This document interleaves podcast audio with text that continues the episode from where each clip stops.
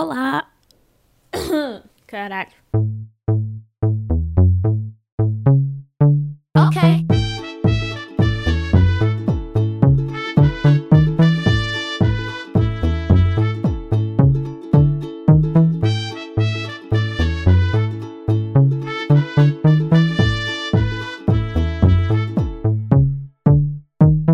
Essa semana vamos falar de uma coisa bem levinha, porque não estou muito complexa, mas eu tenho uns recados para dar.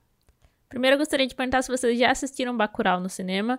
Se a resposta for não, gostaria de convidá-los a assistir, porque o cinema brasileiro anda à míngua, estamos de mal a pior. Já é, não era muito bom, agora estamos pior ainda. Se você não sabe o que está acontecendo com o cinema brasileiro, dá uma pesquisada nas notícias. Tá bem triste.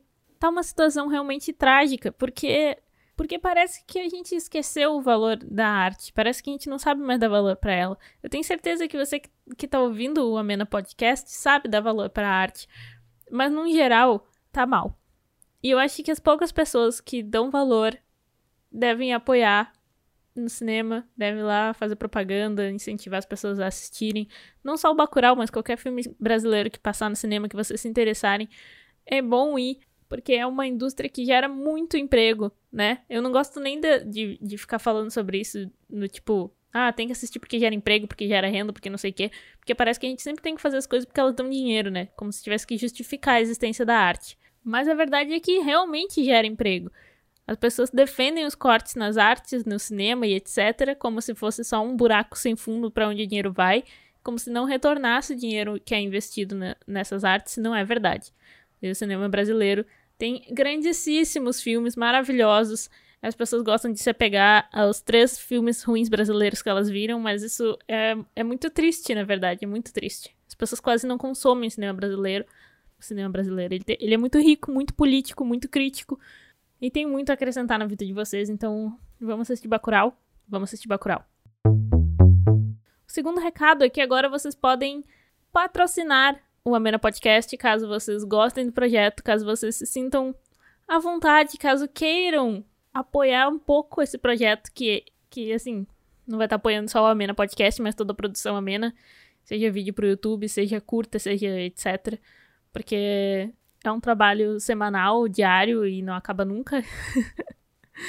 e daí, às vezes, ele realmente fica um pouquinho difícil de se sustentar. Mas quem quiser, quem se sentir à vontade de patrocinar o Amena Podcast, procura lá no PicPay. O PicPay é um aplicativo de pagamentos online. Se vocês ainda não têm o PicPay, isso é muito interessante, porque os primeiros 10 reais vocês não vão gastar nada. Vocês vão apoiar o Amena Podcast sem gastar dinheiro. Por quê? Porque se vocês usarem meu código, vocês vão ganhar 10 reais no PicPay. E daí vocês podem patrocinar o Amena ou usar o dinheiro para qualquer outra coisa. para comprar qualquer coisa de 10 reais, sério. Tipo, se usar esse código, ganha 10 reais. Daí vocês fazem o que vocês quiserem com esses 10 reais. E, se quiser, gastá-lo com o Amena Podcast, é só digitar lá no aplicativo, cria tua conta, usa o código e depois digita lá arroba daí vocês vão me encontrar lá. Tá bom? Então tá bom. O código é o seguinte: RES4PL. Copiou? RES4PL. Se vocês usarem esse código, vocês ganham 10 reais de crédito. Tá bom? Então tá bom. Teve uma polêmica lá no Twitter, eu adoro ficar no Twitter, porque o Twitter é aquela terra desgraçada. É a rede social mais viciante que eu já usei, eu acho. É realmente muito difícil. Tu vai descendo, descendo, descendo aquele treco, não tem fim. E metade é meme, metade é política. Muita coisa faz sofrer. Daí tu vê um treco horrível e embaixo o vídeo mais fofo que tu já viu no planeta. E esse é o Twitter. O que aconteceu no Twitter? Tive o desprazer de ver com os meus olhos, com os meus lindos olhos que minha mãe me deu. Tive o desprazer de ver o vídeo do Carlinhos Maia falando em pleno setembro amarelo, pleno setembro amarelo, fazendo uma incitação, assim, digamos. Uma leve incitação, uma incitaçãozinha ao suicídio. Não vou nem reproduzir o que ele falou, sinceramente, não vale nem a pena vocês irem atrás. Também deu toda uma treta um tempo atrás, daí deu toda a treta do casamento dele também. que para mim é mais engraçado do que qualquer outra coisa, né? Porque, caso vocês não estejam ligados que é Carlinhos Maia, ele é a pessoa com mais visualizações no Stories no planeta. Ele é um comediante, entre várias aspas, aqui. Atri. Tá, ele é comediante, mas é de uma comédia muito duvidosa. Eu não gosto de ficar desmerecendo as pessoas sobre o que é comédia, o que não é, o que é arte, o que não é, mas assim, duvidoso, tá? E o caso é que ele é gay, mas ele faz um baita de um desserviço também pra, pra nós, porque ele casou com um cara, fez uma live no casamento, não beijou o marido dele em plena cerimônia de casamento, em respeito aos convidados. Ai, sério.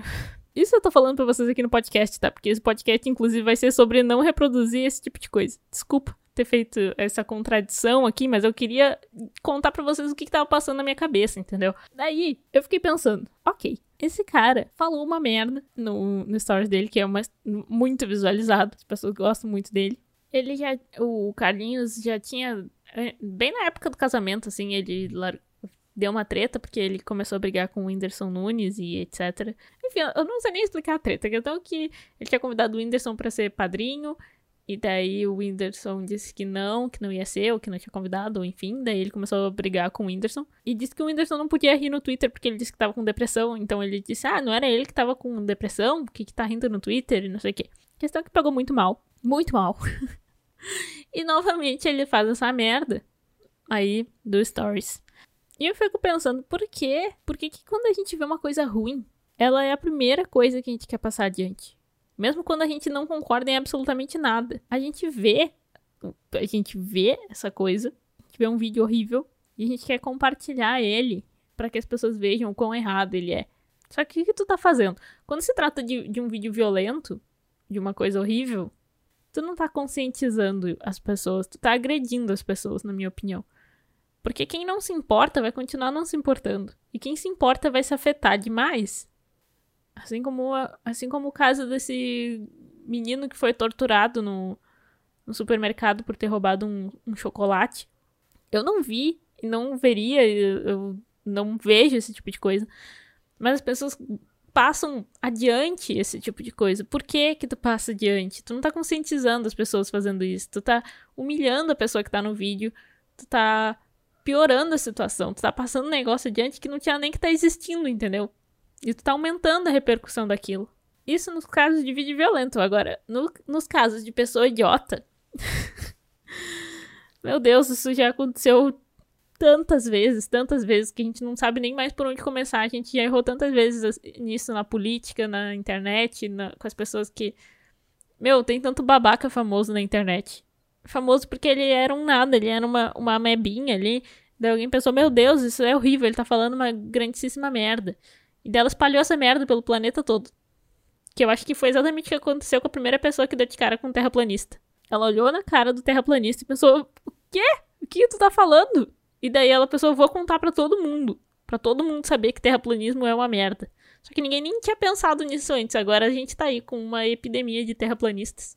Qual é a ligação do Carlinhos Maia com o terraplanismo? Toda.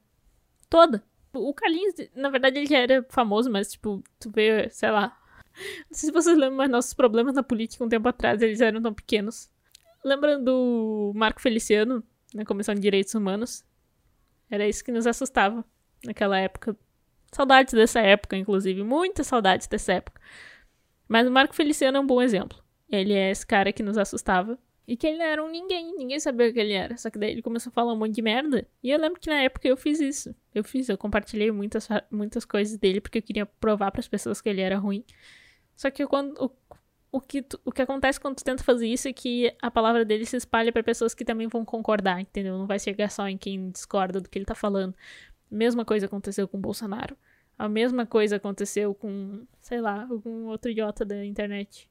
Não sei, são muitos. Quando tu vê uma coisa absurda, não espalha ela. Se tá com vontade de compartilhar alguma coisa, compartilha então o conhecimento, entendeu? Tu dá espaço para pro lado sensato da história. Compartilha a sensatez, não compartilha a pessoa que tá falando a asneira, não compartilha a asneira, né? Daí tem tanta gente fazendo coisa legal, tantos projetos legais, tanta coisa tentando ir pra frente, e a gente gastando nosso tempo com umas coisas toscas dessas, umas babaquice. Notícia ruim chega rápido, né? Já dizia o ditado. Então, a gente tem uma tendência a ser catastrófico, a querer espalhar as coisas ruins, os desastres e etc. Outra coisa que eu queria falar é que eu comecei a assistir a série Years and Years. Quem puder assistir ela na HBO, assista. Quem tiver o HBO Go, ou a plataforma, o streamer da HBO, que eu não tenho certeza se chama HBO Go, mas talvez se chame HBO Go. Se vocês tiverem, assistam por lá. Ou, enfim, dá teus pulos, mas é a série se chama Years and Years. E é uma série que estavam comparando com Black Mirror. Eu ouvi comparações dela com Black Mirror. Eu ouvi, inclusive, pessoas dizendo que é muito melhor que Black Mirror. E daí eu fui com essa expectativa. Grande erro. É que eu sou muito fã de Black Mirror, né? Então, assim, tá, eu tô pra ver série melhor que Black Mirror. Se for pra botar uma do lado da outra, eu tento não botar uma do lado da outra, porque, enfim, não, não acrescenta em nada. Years and Years é muito boa. Muito boa. E não tá competindo com Black Mirror. Eu não vou dar spoilers, tá? Mas eu vou falar sobre o que, que ela é. Ela foi comparada com Black Mirror muito possivelmente porque ela conta essa distopia, né? A distopia que a gente tá vivendo agora. E é por isso que ela é quase mais assustadora que Black Mirror. Ou talvez mais assustadora que Black Mirror. Porque ela é, porque é, é, o agora, entendeu? São as guerras, é o Trump, eles falam muito do Trump. Tá acontecendo literalmente agora enquanto a gente tá no governo Trump. Uns anos pra frente, na verdade, porque na série ele foi eleito pela segunda vez. E a série nem se passa nos Estados Unidos, mas isso afeta o mundo inteiro. Ela é muito boa, mas bem sufocante, assim, e aborda vários assuntos políticos de hoje em dia. Tem duas partes que me chamaram bastante atenção, que é uma, que uma é um personagem falando, você lembra quando 2008, ele falou alguma coisa tipo, você lembram como em 2008 as coisas eram mais fáceis e política era só um assunto chato? E daí depois tem outra parte que uma personagem fala que já é tarde demais e que a gente tá só correndo alucinados em direção à próxima catástrofe. Eu acho que a gente tem que tentar não ser essa pessoa que tá correndo alucinada em direção à próxima catástrofe. Não vim trazer pessimismo para ninguém aqui.